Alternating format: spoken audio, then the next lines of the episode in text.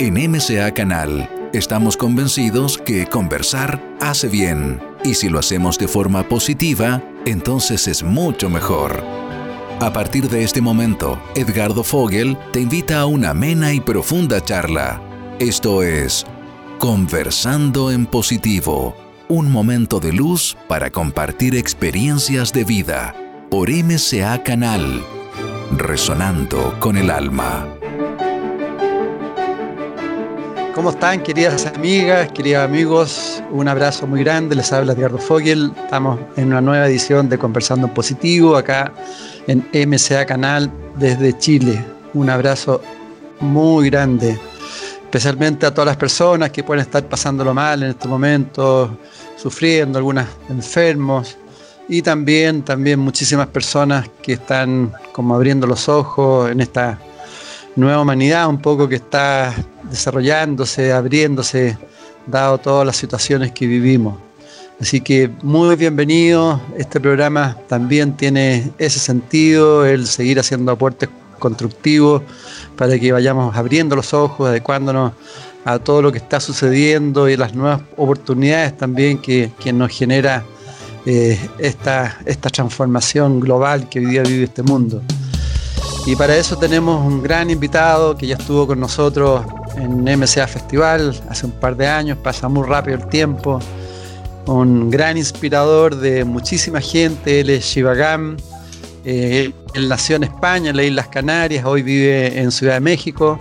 Es un gran maestro espiritual, yo diría, de, esta época, muchísimos años ya de experiencia, quizás, no sé, quizás 20 años de experiencia impartiendo clases y conferencias pertenece a la tradición budista más si está bien el maestro, está bien dicho, es Dharma Acharya, que es maestro de la sabiduría de esta tradición, es responsable, segunda cabeza o quizás responsable ya hoy día a nivel mundial de preservar y expandir eh, esta sabiduría. Eh, muy bienvenido, qué rico verte nuevamente. Eh, ¿Y cómo estás, Shivagam? Gracias por, eh, por recibirnos. ¿Qué tal, Edgardo? Es un auténtico placer platicar contigo, siempre es muy agradable.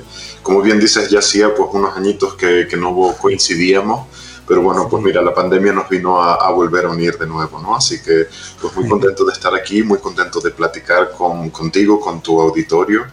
Y bueno, solamente el nombre de la tradición siempre es muy complejo, se llama Mahashriya, pero no importa cómo lo llamen. Aquí Mahashriya. Ajá, sí, aquí en México le dicen Maharia porque es más fácil de pronunciar, pero está bien, no es algo que sea importante.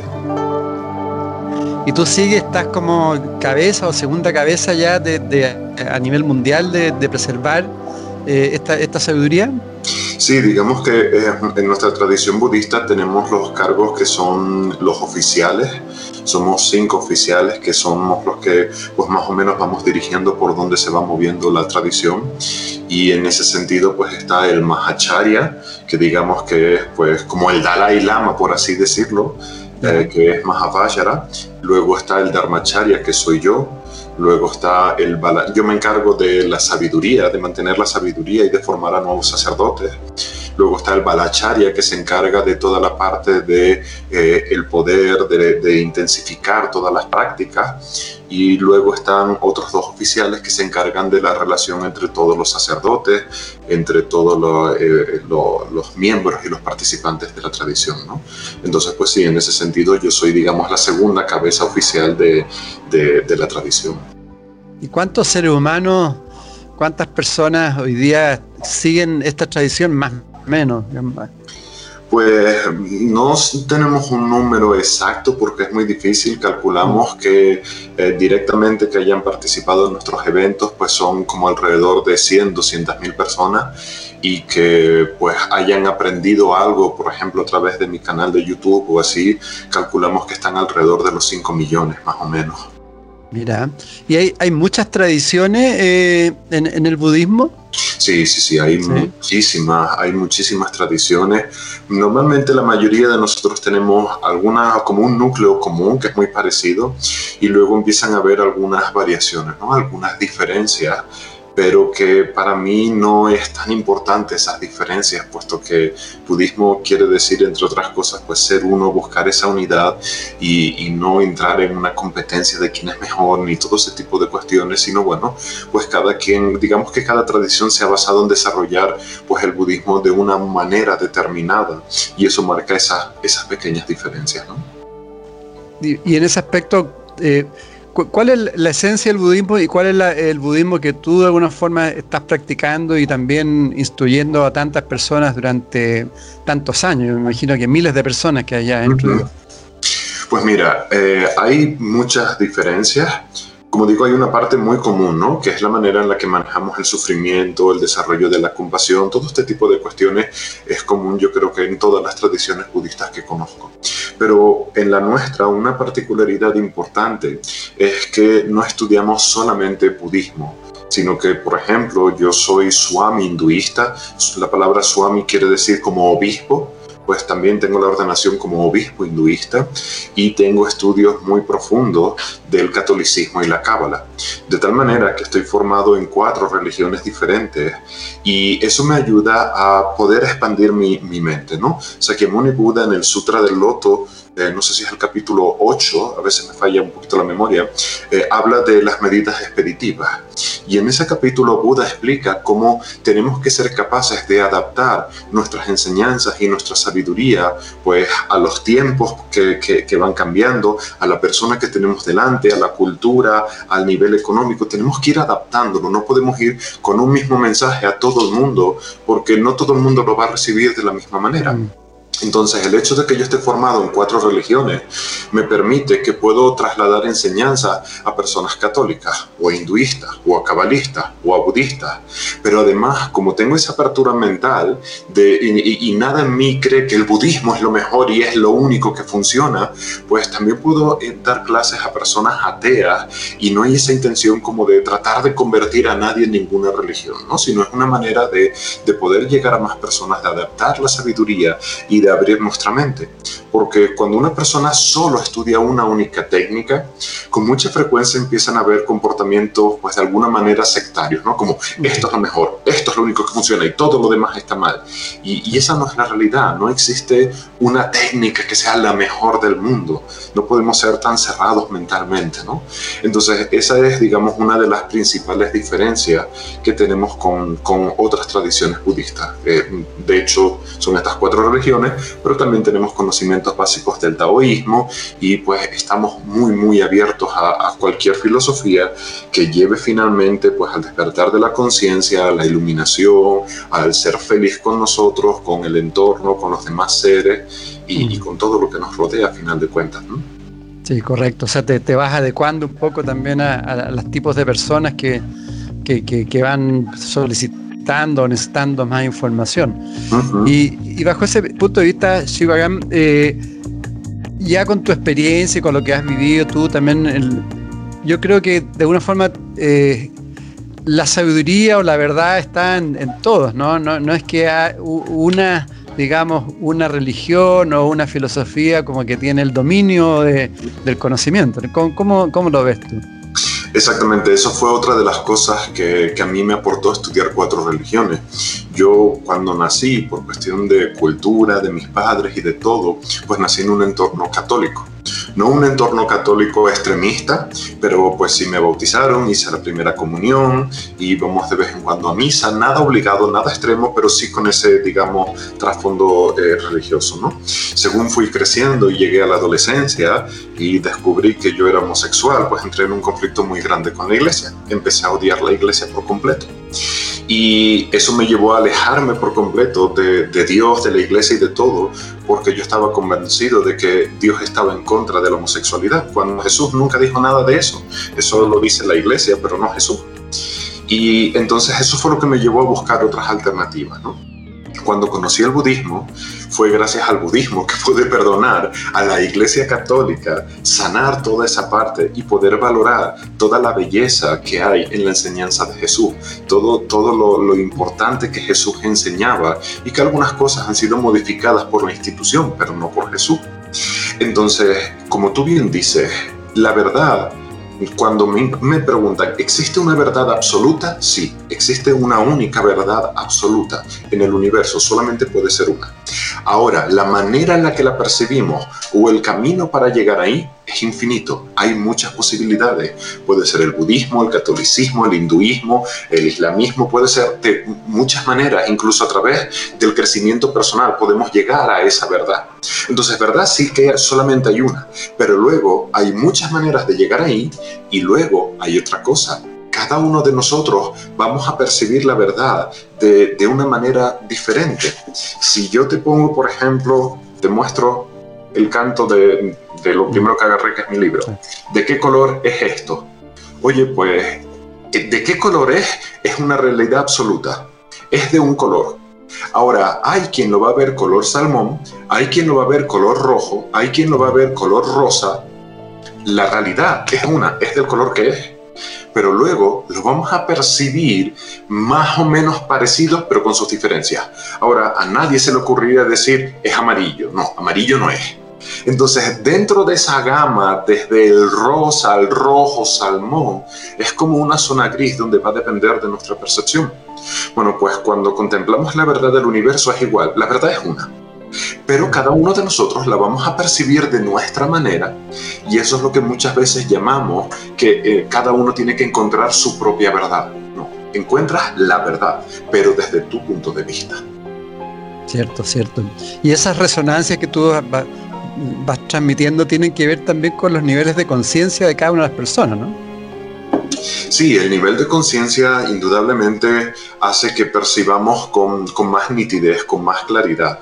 Cuanto, digamos, nuestro nivel de conciencia sea más inferior, pues tenemos más dolor, tenemos más sufrimiento, tenemos más resistencia que se van poniendo como entre medio y uh, incluso hay un momento en el que cuando estamos muy deprimidos, muy tristes, hay tanta basura entre medio que literalmente no podemos ver ni percibir lo que puede ser esa verdad, ¿no?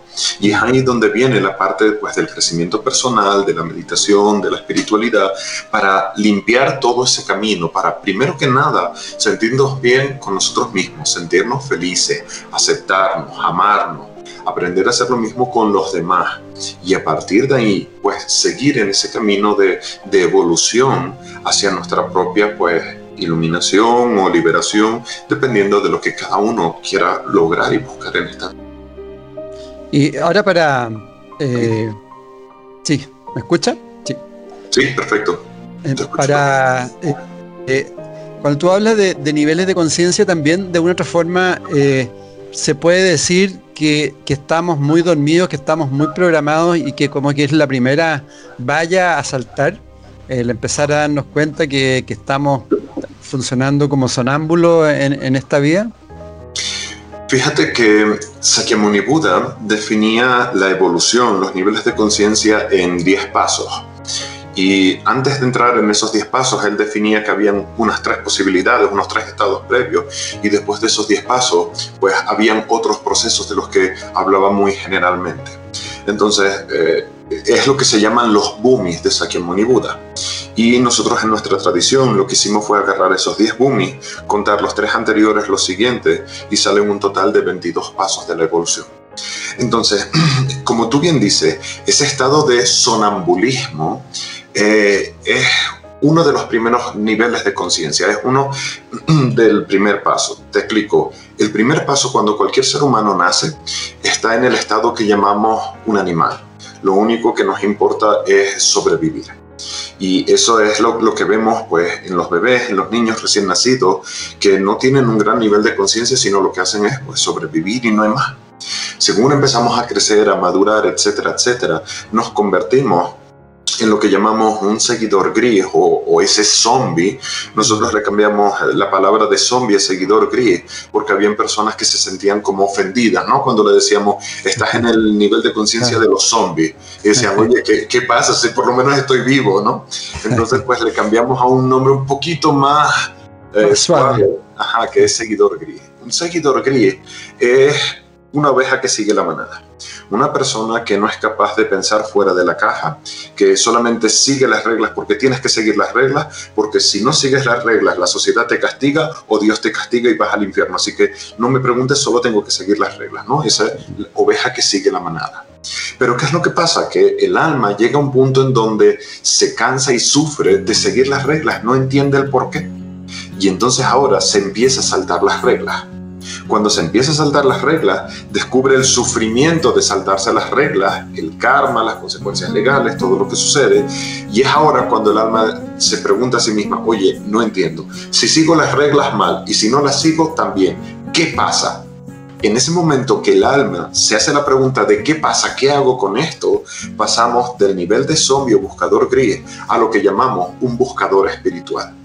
Y es una etapa en nuestra vida en la que lo que queremos es aprender todo, estudiar todo. Y estamos como e, e, en, esa necesidad. Excitado, sí. Sí, es esa excitación por, por buscar conocimiento, sabiduría, practicar, entender, saber acerca de nosotros. Esto es esa etapa del buscador espiritual. A partir de ahí, a través de ese camino del buscador espiritual, lo que vamos haciendo es liberando mucho de nuestro dolor, mucho de nuestro sufrimiento, y es cuando sucede el primer despertar espiritual, que es cuando nos damos cuenta que el drama simplemente no existe. El sufrimiento sí, pero el drama no. Y entonces, si seguimos así, de los 22 pasos que te acabo de describir, el despertar es el paso número 4. En el paso número 5 es donde limpiamos toda la basura y el paso número 6 es la primera iluminación que explicaba Sakyamuni Buda, ¿no? que sucede cuando conquistamos los apegos y cuando eh, vivimos en un estado de paz y de alegría, pues casi permanente. ¿no? Entonces, luego vienen muchas más cosas, pero digamos que a día de hoy la mayoría de la sociedad se encuentra entre el buscador gris perdón, sí, el, seguidor gris y el buscador espiritual. La, mayoría de la sociedad se encuentra en, esos dos estados, ¿no? No es cierto pensar que la mayoría de la sociedad está en el estado animal, porque entonces habría muchas más guerras, muchos más asesinatos, mucho más de lo que ya hay, eh, pero estamos como, como ahí, ¿no? Estamos progresando y estamos evolucionando. Ahora, Shivagan, eh, ¿cómo, eh, igual, tal como tú dices, estamos como metidos en un huevo que es la Matrix en el fondo, y de ahí cuesta mucho salir y estábamos llenos de creencias limitantes, estábamos con la influencia social que tú decías, la genética, la familia, etcétera, etcétera. ¿Cuáles son los primeros pasos para ir como despertando un poco lo que tú planteabas? Para, por ejemplo, lo que hoy día nos están viendo, quizás están primera vez que están escuchando temas así, ¿cómo, cómo salir? Porque es, es bastante difícil, ¿no? Una de las principales cosas que yo enseño como el primer paso casi casi que tenemos que dar es cambiar nuestra dinámica. Si nosotros miramos nuestros sentidos, eh, nuestros sentidos están todos enfocados al exterior, la vista, el oído, el gusto, el olfato, el tacto, está todo enfocado hacia afuera. Y de la misma forma nos pasamos la gran mayor parte del tiempo observando fuera de nosotros el trabajo, las responsabilidades de la vida cotidiana, las redes sociales, etcétera nuestra conciencia va allá a donde nosotros prestemos atención.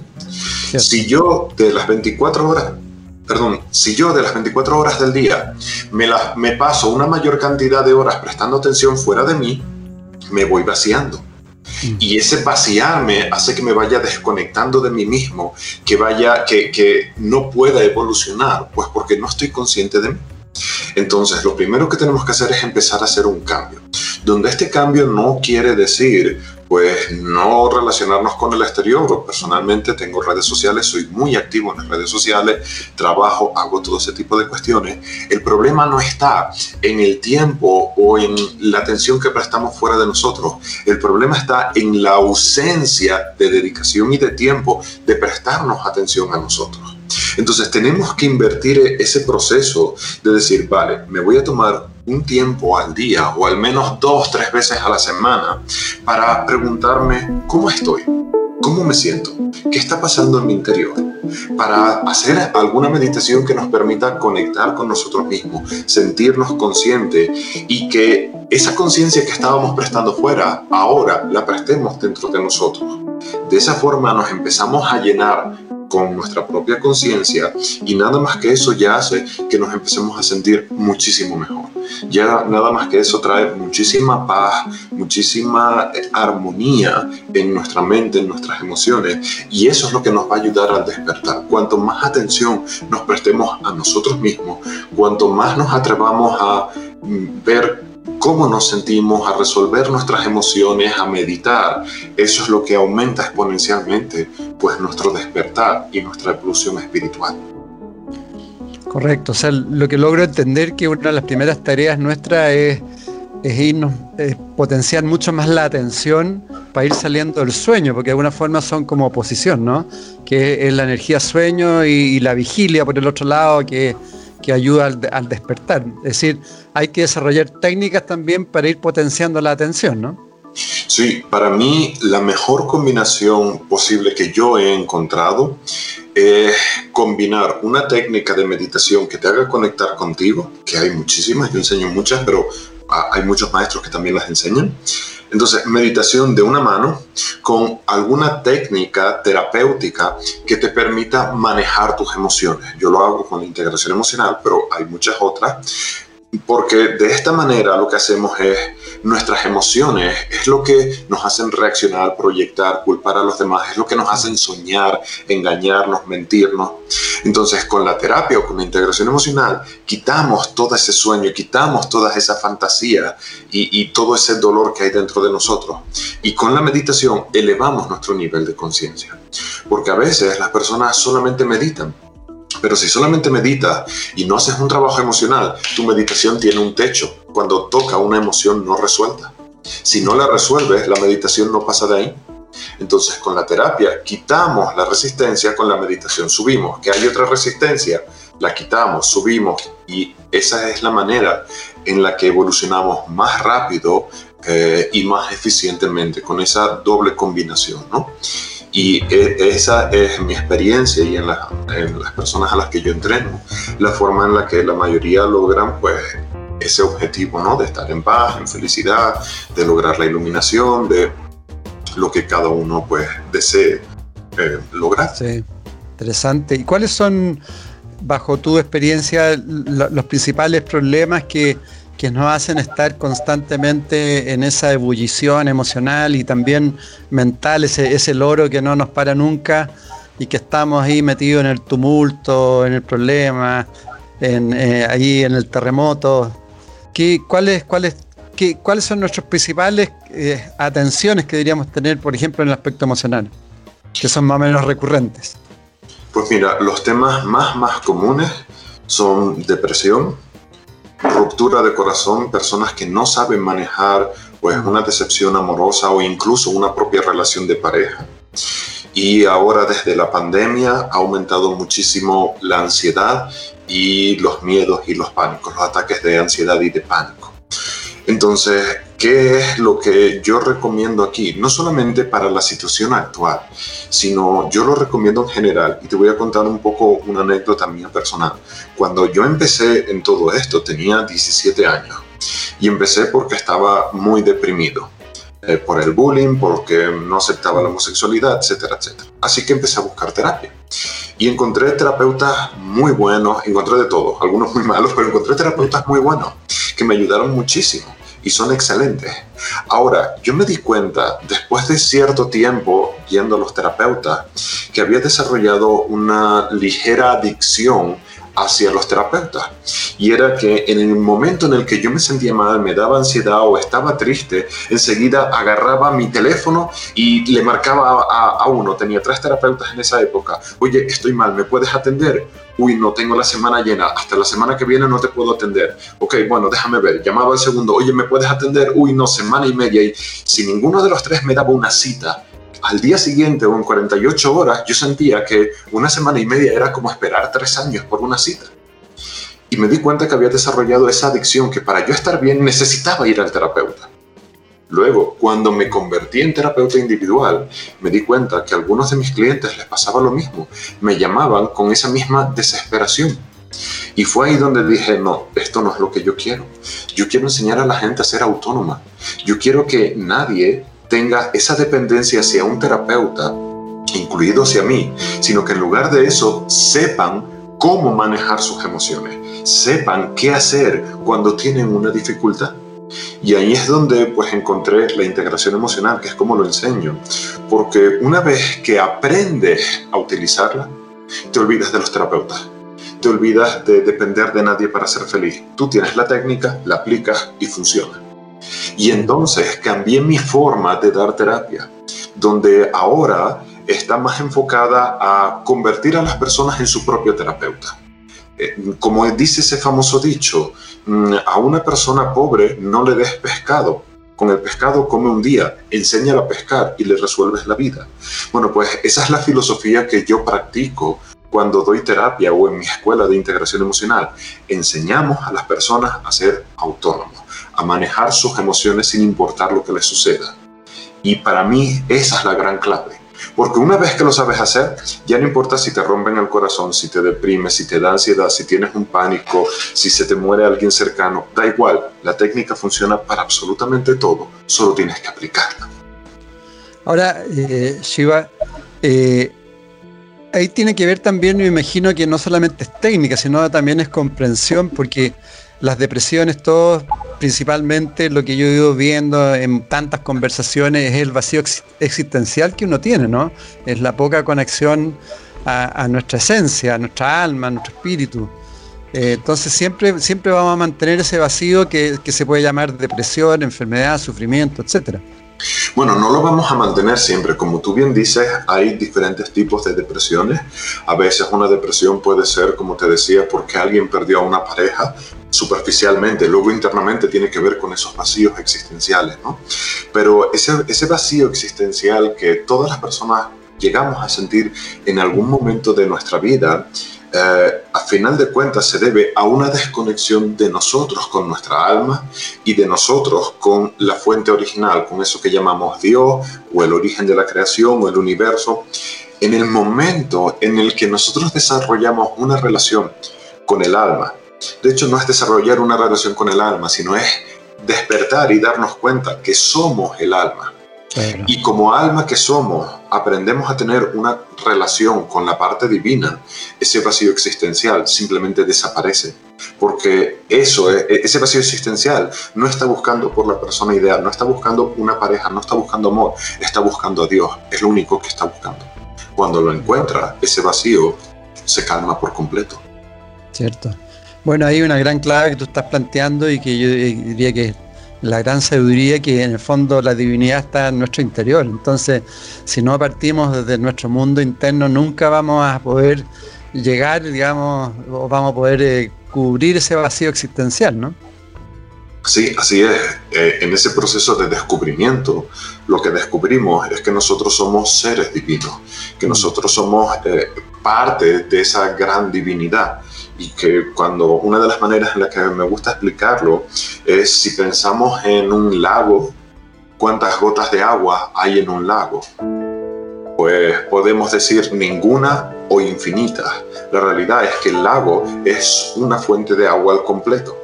Entonces, si ahora de ese lago separamos una cubeta de agua, el agua que está dentro de la cubeta es la misma que la del lago. Y el agua que está dentro de la cubeta no es menos agua que el lago, es menos cantidad, pero la propiedad es exactamente la misma, es agua exactamente igual, solamente que ha sido temporalmente separada. Bueno, pues en esa metáfora, cada uno de nosotros somos una cubeta de agua, estamos hechos de esencia divina, somos Dios. No somos el Dios omnipotente y todopoderoso, no somos el gran lago, somos una cubeta de agua de ese lago. Pero ese agua que somos tiene las mismas propiedades que el gran lago. Esto quiere decir que nosotros somos seres divinos, somos esencia divina. Y eso es lo que queremos despertar, o como decimos en budismo, recordar. En el budismo decimos, nadie se puede iluminar, solamente recuerda que siempre estuviste iluminado. Lo que hacemos es, como tú bien dices, despertar de ese sueño, de esa matriz para recordar, ah, siempre he estado iluminado, soy esencia divina. ¿Cómo, ¿Cómo ir saliendo lo que tú planteaste antes, que una de las características de la iluminación o, de, tener esa iluminación es, como el desapego? y la principal fuente, casi una de las principales fuentes del sufrimiento es, la cantidad de apegos que tenemos y en el fondo estamos apegados a lo que no somos. Eh, ¿Cómo salir de lo que no somos? ¿Cómo, ¿Cómo podemos descubrir lo que no somos? Bueno, primero hay una puntualización. Sakyamuni Buda nunca dijo que para la iluminación, iluminación tuviésemos que desapegarnos, sino que teníamos que eh, aprender a manejar los apegos, conquistar los apegos. Y esto es bien diferente porque existe esa creencia que los budistas eh, vivimos una vida desapegada. Eso no es cierto. Sakyamuni Buda lo explicó muchísimas veces y eso está basado en la primera parte de la historia de Sakyamuni Buda, cuando él se desapega de todas sus riquezas y se desapega de su familia y de todo el mundo y se va a, realizar el camino asceta. Pero Sakyamuni Buda practicó el camino del ascetismo o del desapego por un periodo de tiempo muy corto. Luego se dio cuenta que simplemente no funcionaba y regresó al camino medio. Así fue como él encontró y desarrolló la enseñanza del camino medio, que es ni mucho ni poco, en el medio, ¿no? Entonces, la gente ve los apegos como, te lo voy a mostrar, la gente ve los apegos como si fuese una cadena, una cuerda que nos ata y nos une, y por tanto como una carga. Pero tenemos que cambiar la perspectiva de los apegos. Yo explico los apegos en lugar de como una cuerda, como una tubería. Porque en una tubería hay un concepto, hay una sensación de que una tubería está hueca, pero además en el concepto de tubería nos permite darnos cuenta que algo pasa dentro de esa tubería que hay un fluir, un intercambiar. Y eso es lo que son los apegos. Es gracias a los apegos que yo puedo sentir amor por mi pareja. Es gracias a los apegos que yo puedo sentir amor y cariño por mi familia, por mis sobrinos, por mis amigos, por todo el mundo. Entonces los apegos es algo absolutamente maravilloso. Si yo cortase los apegos con todas esas personas, no sentiría nada por ello. Nos volveríamos en personas frías, desconectadas. Y ese no es el camino. Entonces los apegos son maravillosos. ¿Qué es lo que sucede? En algunas ocasiones, pues la persona que está al otro lado del apego mm, simplemente se va se va de nuestra vida, fallece y ahora ya no hay con quien intercambiar, pero nos quedamos agarrados con uñas y dientes a lo que hubo una vez y que ya no está. O en segundo lugar, donde antes fluía amor y cariño por esa tubería, ahora fluye resentimiento, rencor, odio, malas palabras, etc., etc., etc. Y entonces el apego se convierte en causa de sufrimiento. Es ahí donde tenemos que cortar ese apego, soltar y dejar ir pero en el resto es algo fantástico y maravilloso. Ahora, si eh, una de las preguntas que me hiciste fue acerca del apego, hay tres tipos de apego, el físico, el emocional y el de la identidad, que es por el que tú me estabas preguntando. Y este tiene que ver con lo que nosotros creemos que somos, con la imagen y con la identidad que nosotros hemos construido. La mejor manera para destruir ese apego a la identidad, ese es el más difícil de todo, la mejor manera es humillarnos pero en ese humillarnos, no hablo de ser duros con nosotros mismos, yo no creo en eso. La palabra humillación quiere decir regresar a la humildad. Eso es lo que quiere decir. Entonces, ¿cómo nos podemos humillar? Si yo me siento que soy un gran maestro porque llevo muchos años en esto y porque mucha gente me conoce y me paran por la calle y shalala, y empiezo a sentirme superior o a apegarme a esa identidad de maestro, lo que voy a hacer es sentarme y contemplar en mi interior. No soy mejor que nadie. No soy el mejor maestro. No tiene nada que ver con todo eso. Todos somos iguales. Y de esa manera me voy a humillar en aquel aspecto en el que me siento superior.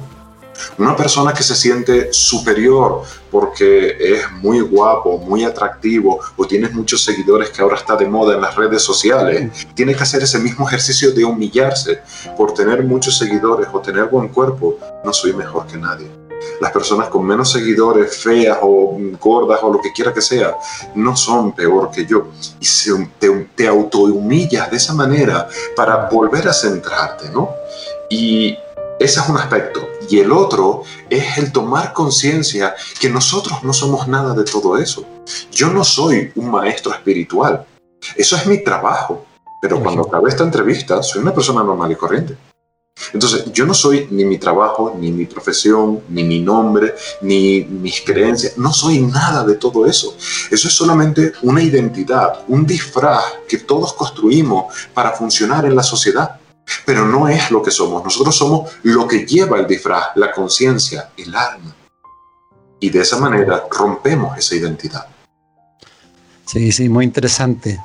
Eh, y ahí se relacionan dos conceptos que tú de alguna forma lo estás transmitiendo, ¿no? Uno que es aprender a desidentificarse de lo que no somos eh, y también el famoso tema de ir trascendiendo el ego, porque muchas veces hablamos del ego, pero tampoco sabemos mucho qué es el ego, cómo nos afecta eh, y cómo nos, nos, hacemos amigos de ese ego que también nos sirve para crecer, ¿no? Sí, la manera en la que yo explico el ego es partiendo de su significado básico. La palabra ego en latín quiere decir yo. Y eso quiere decir que es mi individualidad, es lo que me permite existir. Voy a explicarlo haciendo referencia a lo que comenté antes. Puse el ejemplo del el lago y de la cubeta en la que separamos una parte del agua. ¿Qué pasa si yo a esa cubeta, si, si yo quito la cubeta? Si yo quito la cubeta, el agua que está dentro regresa al lago, vuelve a caer en el lago y se mezcla. Si ese agua regresa al lago, ¿puedes tú decirme qué parte de agua del lago era la que estaba en la cubeta? No, es imposible. Necesariamente necesitamos la cubeta para que una parte esté separada. Si quitamos eso, se acabó. Eso es nuestro ego.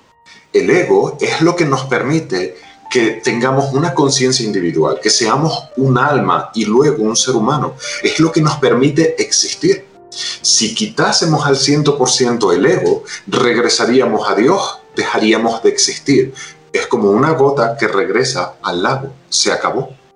Por tanto, no se trata en nuestra evolución de acabar con nuestro ego, se trata de convertirlo, como tú bien dijiste, en nuestro mejor amigo, en educarlo, en entender cómo funciona, para que entonces se convierta en nuestro mejor amigo hacia nuestra evolución y no en nuestro peor enemigo. Entonces, para eso primero tenemos que dejar de juzgar el ego como algo negativo y en lugar y entender cómo funciona, cómo entrenarlo, cómo educar para que sea pues a nuestro beneficio. Sí, sí, tienes toda razón. Y, y también nos sirve para ir viéndonos los opuestos, ¿no? Porque si no tuviéramos un espejo al frente, tampoco tendríamos la posibilidad de vernos.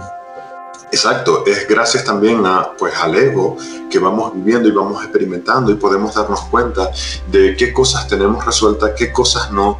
Cuando, cuando algo nos afecta del comportamiento de otra persona, yo no soy de tomarme al pie de la letra la idea de un espejo, ¿no? De la idea de si te molesta esto de esta persona es que tú también eres igual, porque no siempre es así. Mm. En algunas ocasiones lo que nos molesta de la persona que nos está haciendo de espejo es que yo era igual en el pasado, ya no soy así, pero yo lo fui en el pasado y no me he perdonado. Entonces, la falta de perdón por yo haber sido de esa manera, es lo que me hace reaccionar o me molesta cuando alguien se comporta así. En otras ocasiones es que yo no soy así, pero a lo mejor mi papá o mi mamá eran así. Y la falta de perdón y la falta de sanar las consecuencias de que mi papá y mi mamá fuesen así me hacen reaccionar. Entonces hay una realidad. Cuando alguien tiene un comportamiento delante de nosotros que nos molesta, nos está detonando algo que está sin resolver en nuestro interior. Eso es cierto. Pero me he visto muchas personas que tratan de encontrar, no, me molestó esto, entonces es que yo soy igual y lo tengo que buscar y no lo encuentran y no lo encuentran, porque no es tan literal, ¿no? Sí, se van como al extremo. Exacto, exacto. Sí, sí, es verdad. Ahora, otro concepto que de alguna forma también lo estás transmitiendo que creo que es importante es entonces el aceptarse, ¿no? El aceptarse tal como uno es, con todos los aspectos defectuosos, porque todos somos aspectos defectuosos, porque algo estamos experimentando aquí en la materia y aceptarlos y, de alguna otra forma empezar a, iluminarnos con, esos aspectos.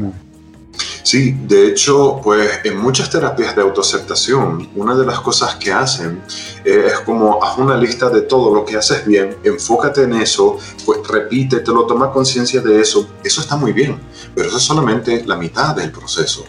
La realidad está en que nosotros todos tenemos, pues, digamos, un lado oscuro, defectos, problemas, complejos, cosas que no aceptamos, cosas que no se nos dan bien en la vida. Nadie va a aceptarse al 100% si no miras ambas cosas, si no miras tu luz y tu oscuridad. Es imposible que te aceptes al 100%. Entonces, cuando yo hago terapias de autoaceptación, les digo que hagan las dos partes. Mira lo bonito que hay en ti, porque parecería sorprendente, pero hay muchas personas que tienen más facilidad para aceptar lo malo que son, lo desastre que son, todo lo que hacen mal, que para aceptar la parte positiva. Entonces tenemos que hacer ambos trabajos.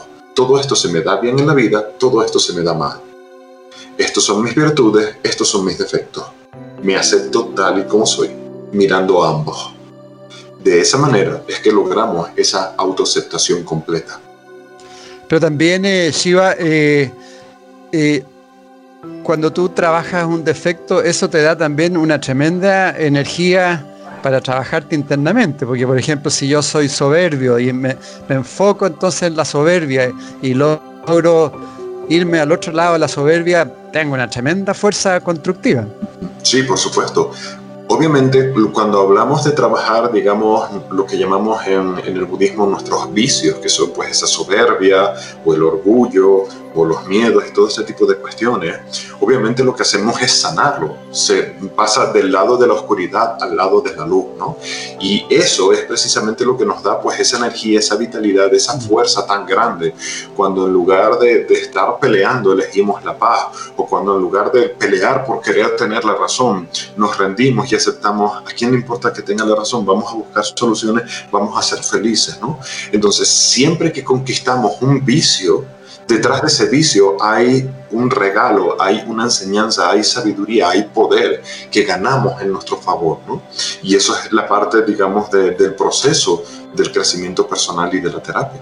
Cierto, y, y en ese enfoque como terapeuta no es como más como la palabra, no sé, quizás más constructivo, como focalizar, focalizarse como por ejemplo en la área que hoy día más te está limitando y trabajar ese aspecto, porque muchas veces cuando uno habla con una persona y le pregunta por aspectos defectuosos, te empieza a hablar de tres, cuatro, cinco, eh, y ahí se dispersa. No, no, es mejor partir en uno, porque si estamos hablando como en física cuántica, con un, un, defecto trabajado se te produce un cambio completo en, el, en, en uno, ¿no? Sí, de hecho tienes toda la razón, pero aquí va a depender un poco del tipo de persona. Mi experiencia como terapeuta, sin caer en generalismo, ¿vale? Mm. Pero es muy común, he visto muy comúnmente que a los hombres se nos facilita más agarrar un problema, lo trabajo, lo resuelvo, cuando lo termino agarro otro, lo trabajo, lo resuelvo y no funciona más hacerlo de esa manera. Y es común que las mujeres precisamente porque tienen más conexiones neuronales, porque pueden hacer más cosas al mismo tiempo, tienen mayor facilidad para mm, agarrar un problema, lo empiezo a trabajar, no lo termino, agarro otro, lo empiezo a trabajar, no lo termino, y van avanzando así. Una manera no es mejor que la otra. Si yo agarro un problema y lo trabajo hasta terminar, resolví un problema, pero todos los demás están pendientes. Si yo agarro diferentes problemas y los voy trabajando, estoy avanzando en varias áreas al mismo tiempo. Entonces, la diferencia solamente está en que una persona que agarra un problema y lo resuelve, va a sentir que evoluciona más rápido porque va a decir, ah, vale, ya resolví este problema, paso al siguiente. Mientras que una persona que va trabajando varios al mismo tiempo, a veces siente que va más lento porque está dividido. Pero cuando lo solucione, habrá solucionado muchos al mismo tiempo. Por tanto, no es una cuestión de qué es mejor o no, es una cuestión de, cómo se siente más cómodo pues la persona y el cliente que lo está trabajando. Ahora bien, como tú bien dijiste, la parte cuántica, yo lo explico como un árbol. Cuando tú trabajas y resuelves la hojita de un árbol, esa hojita la quitaste, pero va a salir otra hojita. Si en lugar de la hojita te baja la rama, pues ya todas esas hojitas de la, de la rama no van a salir porque las quitaste. Pero puede salir una rama por otro lado. Si te baja el tronco, entonces ahora, cuando lo resuelvas, has eliminado el tronco. Pero si no quitas las raíces, puede salir un nuevo tronco. Si te baja las raíces, ahora lo matas. Se acabó por completo. Exacto. ¿Y cómo, algo, algo lo planteaste, pero para, las personas que nos están viendo, que nos están escuchando, eh, cómo, cómo trabaja un, aspecto? ¿Te vas al otro lado, te vas a la virtud de, ese defecto y, para poder hacer un equilibrio? O, vas como comprendiendo también y observando ese defecto, cómo, cómo tú lo, lo, estás, digamos, funcionando en, tu vida? ¿Cómo, cómo, cómo se puede hacer? Si hablamos de la soberbia que pusiste tú el ejemplo, una de las maneras en las que yo lo enseño es, primero, tenemos que aprender un poco de qué es esa soberbia, ¿no? De ese sentimiento de superioridad, de sentirnos mejor que los demás, de querer tener siempre la razón, de estar siempre peleando. Además, en la soberbia también suele haber siempre un sentimiento como de irascibilidad. Las personas soberbias solamente le tienes que decir cualquier cosita para que exploten y se enfaden. Entonces, primero entendemos un poquitito de esa parte. Y luego hacemos eh, la parte de la humillación que te decía hace un rato. Me voy a preguntar a mí mismo, oye, ¿en qué situaciones se me activa a mí la soberbia? Y voy a tomar conciencia de en qué momento, con qué persona o bajo qué circunstancias se me activa la soberbia para yo saber de qué manera me está afectando. Una vez que ya he determinado, ah, pues mira, soy soberbio con mi pareja o con mi compañero de trabajo o aquí, es donde ahora puedo realizar la integración emocional, que en lo que consiste muy, muy resumidamente es pienso en la situación, en la persona con la cual actúo con soberbia. Y ahí con los ojos cerrados me permito sentir ese impulso de la soberbia. Me permito respirar y sentir mi soberbia. Me permito respirar y conectar con todo lo que en mí quiere actuar con soberbia. Y solamente respiro y me permito sentir esa soberbia. Cuanto más sintamos la soberbia o cualquier defecto de manera consciente, ese vicio o defecto va perdiendo poder, va cesando, va disminuyendo hasta desaparecer por completo. Entonces, quitas por completo la soberbia con esta persona. Luego quitas la soberbia con la otra persona, con esta situación, con la otra, con la otra, con la otra. Cuando hayas quitado esa soberbia de todos lados, va a ser muy difícil que la soberbia se te active. Bueno, buenísimo. O tenemos que ir sacándole el poder a cada uno de estos aspectos defectuosos. Sí, y por ejemplo en el caso de la soberbia tiene mucho que ver con la necesidad de defendernos, ¿no? Yo me acuerdo, tuve una época muy, muy soberbia de la cual me arrepiento eh, ahora, eh, y fue al, entrar en la universidad, en, el eh, colegio, como le llaman en cada país, en la preparatoria, justo antes de, de entrar en la universidad, pues sufrí una situación de bullying muy seria y, eso me dejó muy lastimado. Entonces, cuando salí del colegio y entré en la universidad, entré con una actitud de a mí nadie más me vuelve a hacer bullying, a mí esto no me vuelve a suceder nada más, nunca más. Entonces, en lugar de entrar en la universidad como un corderito al que todos le pegaban, entré en la universidad como el león que se va a comer a cualquiera que le ataque y desarrollé esa soberbia de cualquier persona que me intentaba hacer cualquier cosa, yo lo atacaba de vuelta. Y empecé a atacar a un montón de personas y empecé, era muy soberbio en aquella época, pero era solamente mi mecanismo de defensa ante todo el daño, el dolor y el sufrimiento que tenía acumulado de, los años de, de la secundaria y de la preparatoria. Entonces fue un mecanismo de defensa. Cuando me di cuenta el daño que me estaba causando mi propia soberbia, fue cuando dije, uy, pues la, soberbia tampoco funciona. Y me tocó pues trabajarla, como estoy comentando, para no caer en eso, porque es muy doloroso. Bueno, eso es lo bonito de la vida, ¿no? Nos, nos, va dando distintos materiales, circunstancias para que las vayamos trabajando. ¿Y qué, qué estudiaste en la universidad? Soy arquitecto también. Ah, arquitectura. ¿Nunca ejerciste? Dime. ¿Nunca, nunca ejerciste Sí, ejercí como unos 3, 4 años aproximadamente. En las mañanas trabajaba como arquitecto y luego en las tardes daba consultas de terapia y los fines de semana daba cursos, más como un hobby porque me gustaba mucho.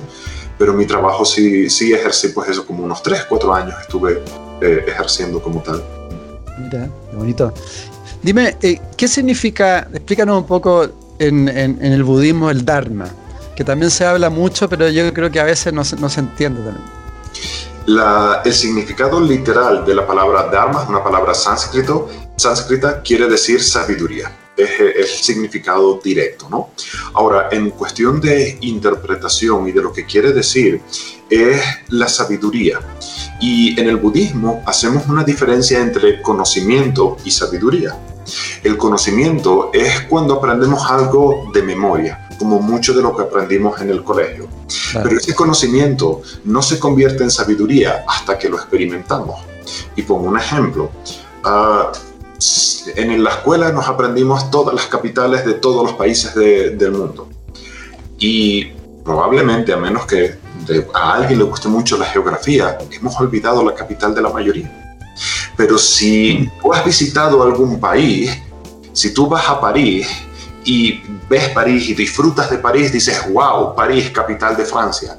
Ahora París se convierte en una experiencia. París, capital de Francia, no es algo que aprendimos de memoria, sino es algo que viví, que experimenté. Y es así como pasa de conocimiento a sabiduría. Esto quiere decir que en nuestro desarrollo espiritual muchas veces leemos muchos libros. He leído infinidad de libros, pero leer un libro no te hace evolucionar, te da el conocimiento. Necesitas convertirlo en Dharma, necesitas aplicarlo, descubrirlo. Y cuando lo aplicas y lo descubres, ahora se convierte en sabiduría. Es cuando verdaderamente lo entendiste. Mm. Entonces, es gracias al Dharma que evolucionamos, no al conocimiento. Entendido. Bueno, importante el, el hacer, ¿no? El experimentar en la vida. No quedarse solamente. Bueno, ahí hay muchísima gente y mucha ciencia también que tiene muchísima información, pero, pero falta, falta el hacer, que es muy importante. hay mucha gente que viene a estudiar conmigo y me dicen, Shivagan, he leído 25 mil libros ah, eh, y no, no sé cómo aplicarlo, ¿no? O sea, sin ir más lejos, hace un par de semanas tengo un programa eh, que, que, hago a través de YouTube todos los jueves, que es un café con Shivagam. Y hace un par de semanas hablé del aquí y de la hora. Bueno, según estaba hablando del aquí y de la hora, no sabes la cantidad de participantes que me decían, por fin entiendo a Edgar Tolle, por fin entiendo el libro del poder de la hora. Porque sí, suena muy bonito, pero, pero no terminaban de caerle las fichas, ¿no? De, de comprender eh, lo que quiere decir. Y ese es solamente un ejemplo anecdótico muy reciente, pero a veces así pasa que, que falta la parte de, de practicarlo y, a veces es ahí donde la gente le falta esa fuerza de voluntad, ¿no? A veces las personas creen que evolucionar o sanar es leerte un libro, ¿no? Eso es, esencial, el conocimiento, pero tienes que practicarlo, tienes que, que, hacer ese esfuerzo, dedicarle tiempo para que pase de conocimiento a sabiduría y ahora tu vida mejore. De lo contrario, no es suficiente.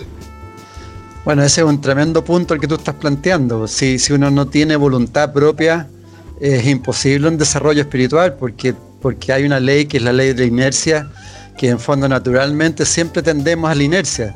Y el camino espiritual es lo contrario de eso. Y eso requiere mucha voluntad.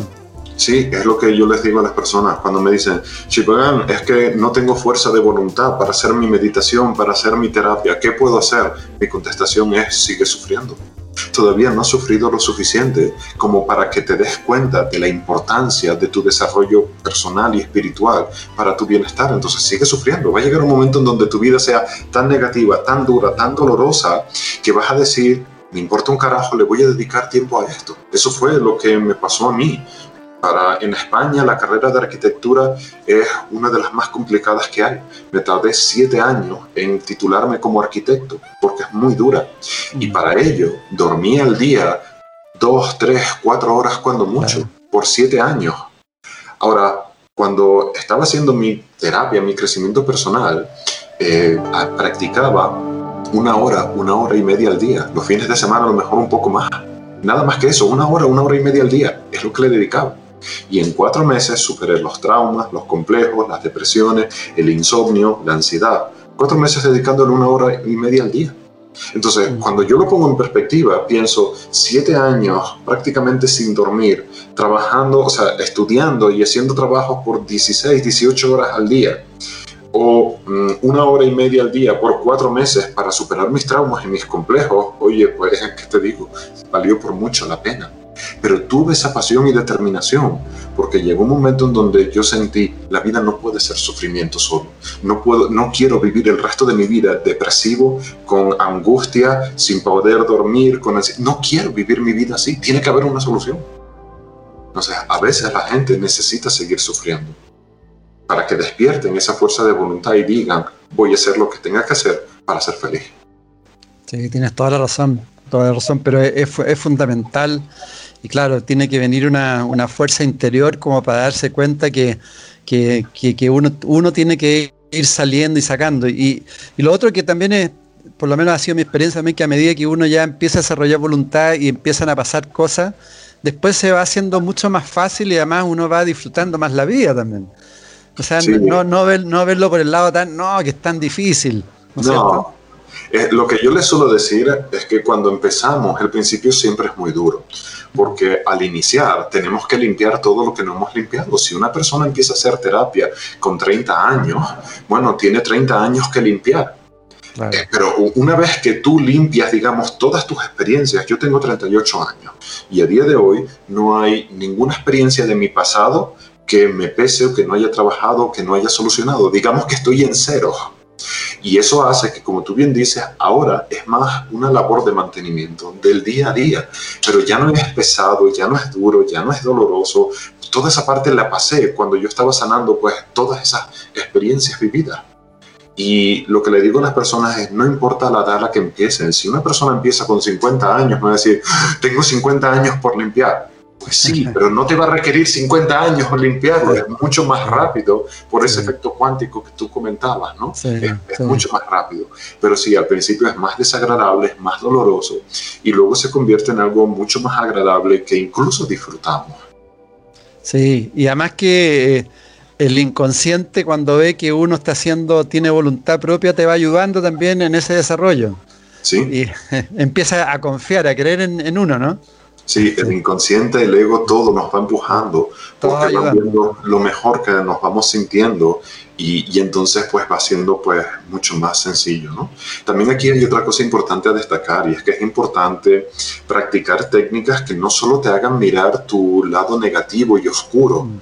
¿Vale? Por ejemplo, mi forma de enseñar siempre nos enfocamos mucho en esa parte oscura de dolor, pero también doy muchos ejercicios, muchas recomendaciones para el otro lado, porque el, el camino del crecimiento personal no tiene que ser siempre doloroso y, y desagradable, tienen que haber cosas positivas, tienen que haber partes bonitas también, tenemos que poder pues amarnos y ver nuestras bellezas, ¿no? Entonces es importante que no nos centremos en un camino que, que nos haga ver siempre lo mal que estamos, tenemos que ver también todo lo que estamos viendo. Bueno, ahí entraste un tema muy bonito, que en el fondo lo que yo siempre he visto en el budismo, que, que es, es, una filosofía muy, muy constructiva y que está muy conectada al amor, ¿no? A, la, empatía con el otro, a la compasión. la compasión, exacto, exacto. Ese, ese es el camino, esa es la, la manera más sana de hacerlo porque si no la gente empieza a desarrollar un sentimiento de culpa y de pesimismo y negatividad hacia ellos mismos y, eso es ponerse eh, más piedras en el camino, es hacerte la zancadilla a ti mismo, ¿no? Todos mm. tenemos problemas, todos tenemos dificultades y estamos en este proceso de sanar, de reconocernos, de aprender, pero tiene que haber una parte bonita indiscutiblemente. Eh, Shivagam, en el Dharma yo, también tenía entendido que eso que tenía que ver con el propósito también. O sea, por ejemplo, en Japón está el Ikigai, no sé si has escuchado, que es como el, es, encontrar el propósito vital de uno, que no, no necesariamente tiene que ser un propósito una sola vez a la vida, uno puede tener distintos propósitos. Eh, ¿El Dharma no se relaciona también con el tener propósitos en la vida? Ah, no directamente, como te digo, la palabra Dharma literalmente quiere decir sabiduría. Eh, si lo buscas en un diccionario, así es como te va a aparecer. Eh, pero tiene una, una cierta relación. La idea de que tenemos un objetivo de vida o una misión de vida no es tan así, no es tan real. Ah, si tuviésemos un objetivo de vida, una misión de vida, querría decir que, que, no somos libres, que no tenemos ese libre albedrío. Entonces, no, no, hay que encasillarlo tanto en tenemos que encontrar nuestra misión de vida o nuestros objetivos de vida, porque no es tan real y la gente muchas veces se frustra con eso. La realidad está en que el alma, nuestra conciencia, que es lo que finalmente encarna, tiene pues sus curiosidades, tiene sus preferencias y, y hay ciertas experiencias de vida que quiere descubrir y experimentar. no significa, no, no tenemos una misión de vida que tengamos que cumplir como tal, puesto que eso va en contra de lo que sería el libre albedrío. Somos libres y en esa libertad cada uno podemos elegir lo que queremos hacer. Y está muy bien que cada quien convierta su decisión en su misión de vida, pero eso no significa que esa sea nuestra misión de vida impuesta por el alma o por Dios o por nada de todo eso. Porque si, si eso fuese así, eh, bueno, entonces todo el mundo estaríamos haciendo exactamente lo mismo. Eh, tú vas a cualquier persona que te dice cuál es tu misión de vida y todos salen con lo mismo.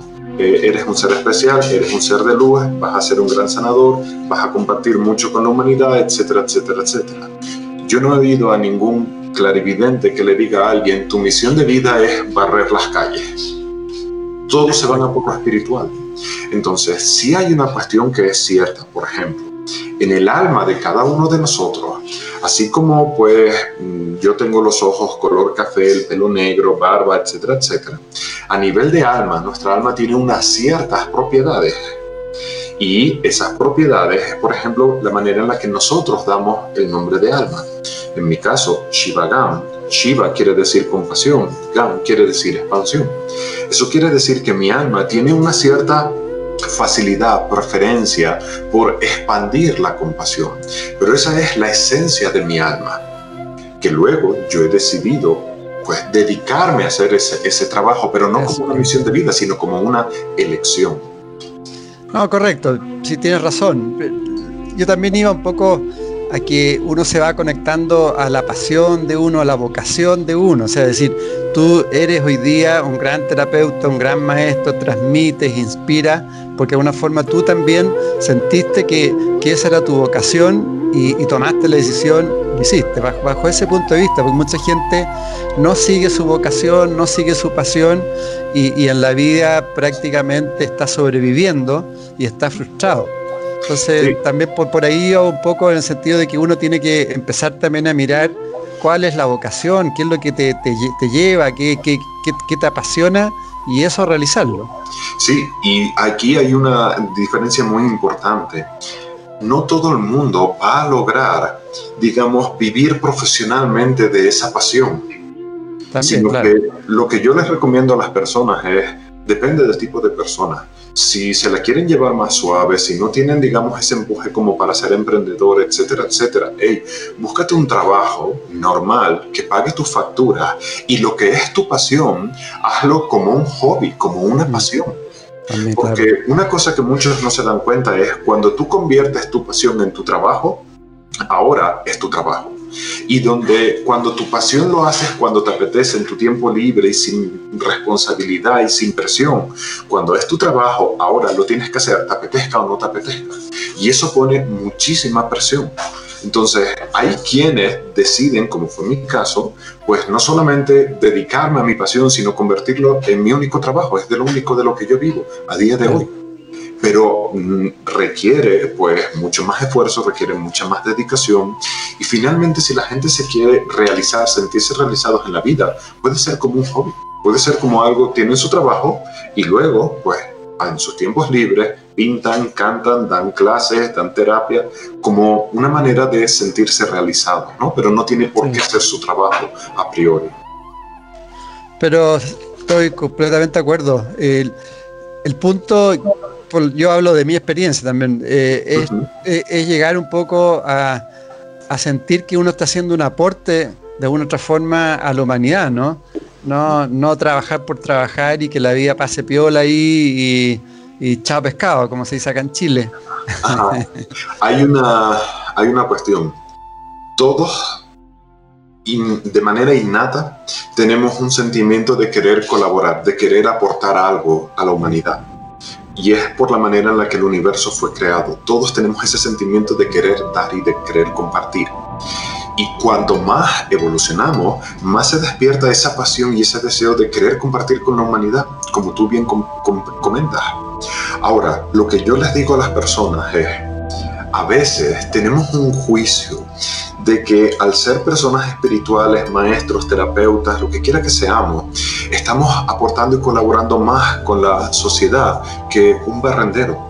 ah, que un personal de limpieza o que una persona que trabaja en un banco. Y no aportamos más, aportamos cosas diferentes.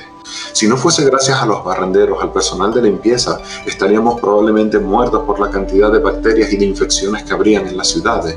Si no fuese por el repartidor de comida, no nos llegaría la comida a la casa. Entonces, no existe un trabajo mejor que otro. No existe un trabajo, digamos, que aporte más o no. Lo que yo le digo a las personas es, en cualquier cosa que te dediques, tienes que ser capaz de apreciar y de valorar de qué manera estás ayudando a la humanidad. Porque si alguien te paga por tu trabajo, sin importar cuál sea tu trabajo, estás ayudando a alguien. Alguien es más feliz por tu trabajo. Por tanto, estamos haciendo exactamente lo mismo. Yo ayudo a ser feliz a través de la, de la meditación y de la terapia y hay personas que lo hacen a través de vender una camiseta, un celular o lo que quiera que sea. Están colaborando y de esa manera, cuando las personas son capaces de valorar y de apreciar eso, se empiezan a sentir mejor consigo mismo, empiezan a valorar más su trabajo y, en lugar de sentir que tienen un trabajo tonto, superficial, no, no, estás colaborando de alguna manera con la humanidad. Si la humanidad no quisiese tu trabajo, tu trabajo no existiría, no te pagarían. Estás colaborando. Que luego quieras colaborar de otras maneras, hazlo. Pero tengamos siempre en cuenta que absolutamente todo el mundo está colaborando con la humanidad cuando trabajamos. Sí, cierto, cierto. Y, bueno, como para ir cerrando, Shivagam, eh, ¿y qué tiene que ver con lo que estás planteando y con la vibración? ¿Cuál es tu, visión de lo que está sucediendo hoy día en nuestro planeta? ¿Referente al coronavirus te refieres? Al coronavirus y al proceso de transformación. ¿Tú sientes que estamos viviendo un proceso de transformación, que estamos viviendo una distopía muy grande y por otro lado una utopía muy potente donde se está generando una transformación de conciencia y de humanidad? Sí. En la vida tenemos diferentes maneras de evolucionar. Una es a través de la elección, de la decisión, que es el bienestar, a través de la alegría y la otra es a través del sufrimiento. En la mente todos quieren evolucionar a través de la alegría, pero en sus acciones evolucionan a través del sufrimiento. La manera más eficiente que tenemos de evolucionar es a través del sufrimiento. Mm. Porque cuando lo pasamos mal, llega un momento en donde nos cansamos y decimos, esto no puede seguir así, tengo que buscar una solución. Entonces, toda esta situación del coronavirus que nos ha sucedido ha venido a hacer un freno de mano, a parar a la población al completo, a parar a la sociedad al completo. Y muchísimas personas, esto les ha llevado a un proceso de introspección, de reflexión, de transformación, de, de reevaluar sus vidas, sus prioridades. Y esto es algo muy, muy positivo gracias a todo esto que está sucediendo, obviamente está teniendo muchas consecuencias negativas, pero hay muchísimas personas que están cambiando, hay muchísimas personas que están aprendiendo a valorar pues cosas más importantes en la vida que, que, lo que era antes a lo mejor pues cosas superficiales, que se están preguntando acerca de su mundo interior, ¿no? Entonces es algo que es muy bonito, está siendo muy doloroso para muchas personas, pero tengo la firme creencia que es para el bienestar de la humanidad, que de esta la humanidad va, está dando un salto en, su evolución, no tengo ni la más mínima duda. Y, además lo veo, lo vemos en el día a día. Sí. La ley de acción-reacción, ¿no? Que, siempre que existe. ¿Y, cuál es la visión del, budismo respecto a, la muerte física? Pues cuando nosotros morimos, lo que muere es, digamos, nuestro ser humano.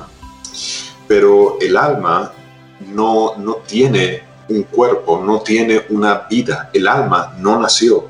Y como no nació, no puede morir y no puede enfermar, porque el alma es conciencia. Entonces, ¿qué es lo que sucede cuando morimos? Bueno, al morir, mm, nuestros apegos, todo lo que nos soltamos, digamos, voy a dar un paso atrás. Cuando morimos es el momento para soltar todos nuestros apegos. Ahora sí que sí hay que soltar absolutamente todo pero a veces el alma, el ser humano y el alma no tenían ese dominio, no tenían esa facilidad para soltar todos los apegos de una sola vez cuando llega el momento de la muerte. Entonces, ¿qué es lo que sucede? Que el alma o la conciencia trata de ascender, pero sus apegos son más fuertes que la fuerza que le empuja hacia la ascensión. Y eso es lo que hace que en lugar de ascender, causa una reencarnación. Y en la siguiente vida, ahora el alma y el nuevo ser humano sigue trabajando para ir aprendiendo a manejar pues esos apegos, a soltar. Cuando llega la muerte, vuelve a hacer lo mismo. Pero esta vez sube un poquitito más que en la vida pasada, porque evolucionó más. Si no lo logra, vuelve a reencarnar. Y así es como estamos sujetos a ese famoso ciclo del samsara hasta que pues ese alma y ese ser humano en una vida consigan liberarse, lo que llamamos la budeidad, que es la segunda iluminación, y entonces ese ser humano al morir, en lugar de reencarnar, va a ascender, como fue el caso de Sakyamuni Buda y como es el caso de muchos, muchos, muchos otros seres que, han ascendido. Entonces, eh, la ascensión es muy sencillo. Hay dos fuerzas, una que nos empuja a ascender y una que nos empuja a reencarnar la que nos empuja a reencarnar son los apegos. La que nos empuja a ascender es el deseo y la voluntad de regresar a la unidad. La más grande gana en el momento de la muerte. Y, en el momento de ascensión tú puedes tener eh, otro tipo de vida, en otro tipo de dimensiones, otras formas, porque somos seres infinitos, o sea, seguimos con vida en, en otras posibilidades, ¿no? Sí, de hecho, en el momento en el que sucede la ascensión, ese ser ascendido, digamos que ahora tiene absoluta libertad. A la gente le gusta decir que elegimos dónde encarnamos, con quién encarnamos. No es cierto, hay muy poca libertad a la hora de reencarnar. En el momento de la ascensión, ahora sí el alma es completamente libre y puede elegir. Hay seres ascendidos que deciden, aunque ya tienen esa libertad, volverse a reencarnar, como es el caso del Dalai Lama, que lleva, me parece que son 17 vidas, eh, no sé si 17 o 27, ahora ya no me acuerdo, eh, reencarnando eh, voluntariamente. no, no tiene por qué pues el caso de Mahavajra, es el caso de muchos otros maestros que deciden reencarnarse porque tienen una pasión y una determinación de ayudar a la humanidad, pero como seres encarnados. Mientras que hay otros seres ascendidos, como puede ser Jesús, o Buda, o Krishna, o Melquisedec, que decidieron quedarse como seres ascendidos y cuidar de la humanidad desde ese punto de vista, pero esos seres ascendidos ya no cuidan solamente de la humanidad, eh, son mucho más grandes que la humanidad y pueden hacer lo que quieran, pueden crear formas de vida en otro planeta, pueden, o sea, ahí es libertad absoluta para hacer lo que, lo que cada uno de esos seres quiere realizar. Y sin embargo, como seres ascendidos siguen evolucionando, pero a una escala que para nosotros como ser humano es inconcebible. Sakyamuni Buda sigue evolucionando como ser ascendido, sigue descubriéndose y avanzando. Sin embargo, las lecciones que ahora Sakyamuni o Jesús están aprendiendo no aplican a nuestra vida humana y es lo que hace que, ni siquiera podamos concebirla, porque están muy, muy lejos de donde estamos nosotros. Y ahí entramos los conceptos de frecuencia vibratoria y de dimensiones, ¿no? Sí, por supuesto. están eh, en la misma realidad, pero en otra frecuencia y en otra dimensión, sí. Claro. Mágico todo, ¿no? Exactamente. si quieres, no sé, regalarle las últimas palabras a, bueno, tanta gente que te sigue, yo entiendo que tienes más de 200.000 seguidores en YouTube, en distintos lados, así que ya de partida te agradezco de corazón que, que hayas estado con nosotros y si quieres decirle algo, tú tienes la palabra. Pues agradecerte tanto a ti como a tu audiencia por compartir este ratito y pues siempre me gusta animar a las personas a entender que la verdadera alegría y felicidad la encontramos dentro de nosotros y que es posible, pero tenemos que hacer pues ese trabajo introspectivo y animar a las personas a, a que lo hagan, a que se atrevan a mirarse en el espejo y descubrir su luz, su sombra, abrazarla y, de esa manera encontrar esa autoaceptación y ese autoamor pues indefinido. ¿Y alguna meditación así corta que tú podrías transmitir, o sea, transmitir que, deberíamos poder hacer? que la guíe en este momento. Podría ser, si quieres. Solamente dime mm, de cuánto quieres que la haga para controlar el tiempo y te la guío sin problema. Oh, corta, no sé, tres minutos. Venga, vale. vamos a hacer una, meditación que se llama. Espera que pase el avión. Se oye mucho. vamos a hacer una meditación que se llama la meditación de los cuatro estados, la contemplación de los cuatro estados, y que es súper eficiente para conectar con nosotros mismos y hacernos conscientes de nuestro cuerpo. Es muy sencillita. Vamos a cerrar nuestros ojos y vamos a empezar simplemente por prestar atención a nuestra respiración. Voy a respirar y estoy consciente de que respiro. Siempre respiramos, pero no siempre nos hacemos conscientes de nuestra respiración. Este es el primer paso que damos, respirar conscientemente. Ahora vamos al segundo paso. Consiste en habitar tu cuerpo. Para ello, quiero que te imagines tu cuerpo como si fuese un pijama y vas a poner la intención de vestirte con tu propio cuerpo. Así que te vas a imaginar que te colocas tu pierna izquierda, desde el pie, el gemelo, la pantorrilla. Y ahora te colocas tu pierna derecha, el pie, el gemelo, la pantorrilla. Y lentamente te sientas en tus caderas y prestas especial atención a toda la parte inferior de tu cuerpo, de las caderas a las plantas de los pies. Y te haces consciente de esa parte de tu cuerpo. Y continuamos, nos colocamos nuestro abdomen, nuestra columna vertebral, nuestro pecho, y nos vestimos con nuestro brazo como si te estuvieses poniendo un abrigo, un suéter brazo derecho, el brazo izquierdo. Por último, nuestro cuello y nuestra cabeza como si nos pusiésemos una capucha. Y te permites habitar conscientemente en tu cuerpo. La idea es llenar todo tu cuerpo de conciencia, hacerte plenamente consciente de tu cuerpo al completo. A esto lo llamamos habitar en el cuerpo habita conscientemente en tu cuerpo.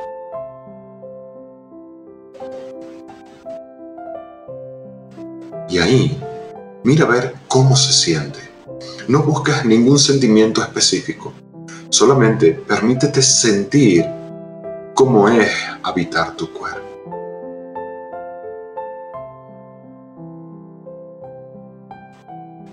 Y este es el tercer paso, simplemente sentirte.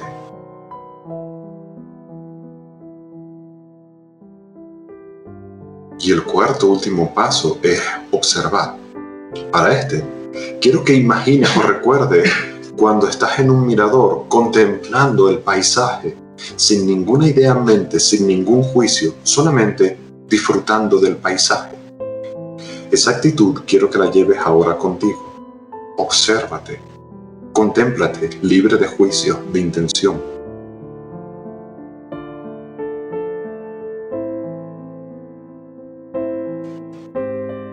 de tal manera que unificamos los cuatro estados. Respiro conscientemente. Habito en mi cuerpo.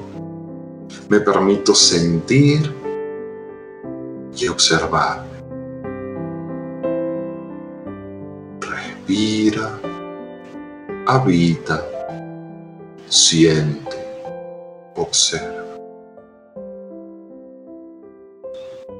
Respira, habita, siente, observa. Respira, habita, siente, observa. Tomamos una respiración profunda. Regresamos aquí despacito abriendo los ojos.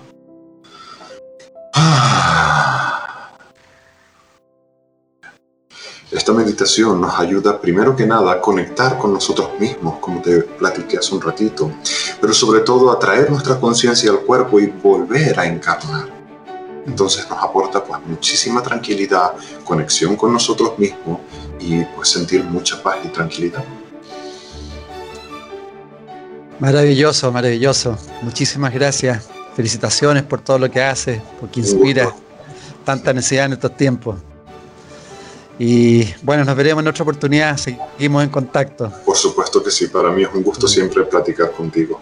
Muchas gracias, muchas gracias a todas las amigas, amigos, les deseamos lo mejor en estos tiempos, mucha conexión con su propio ser, con su esencia y que sean muy felices y amorosos todos y amorosas. Chao, chao. Gracias, gracias. En MCA Canal estamos convencidos que conversar hace bien y si lo hacemos de forma positiva, entonces es mucho mejor. Edgardo Fogel te acompañó en una amena y profunda charla. Esto fue Conversando en Positivo, un momento de luz para compartir experiencias de vida por MCA Canal, resonando con el alma.